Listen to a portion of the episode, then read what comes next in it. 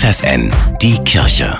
Regional. Mit Steffi Behnke für die Region Göttingen. Der inklusive Campus der Caritas in Duderstadt hat eine neue Kita-Gruppe für geflüchtete Kinder aus der Ukraine geschaffen. Die drei- bis sechsjährigen sollen hier in der neuen Eichhörnchen-Gruppe Deutsch lernen und die Möglichkeit bekommen, ihre Erlebnisse von Krieg und Flucht zu verarbeiten. Das sagt Erzieherin Claudia Krolop. Wir lernen jeden Tag dazu, wir spielen, wir singen, musizieren, wir bewegen uns und versuchen, die Kinder so weit zu integrieren, ihnen ein Zuhause zu geben, dass sie einfach Spaß und Freude hier in diesen Räumlichkeiten bzw. draußen in der Natur finden. Und ab dem Sommer muss man schauen, wie viele Kinder, Familien noch hier ankommen. Das Bistum Hildesheim, die Kirchenregion zwischen Nordsee und dem Eichsfeld, feiert gerade das Godehardjahr und lädt deshalb an fünf Samstagen zum Pilgern durch die Stadt ein. Dieses Wochenende geht's los um 11 Uhr an der Hildesheimer Godehardkirche. Weihbischof Nikolaus Schwertfeger verspricht einen Mix aus Bewegung und Spiritualität. Wir sind Menschen, die unterwegs sind, ein ganzes Leben lang.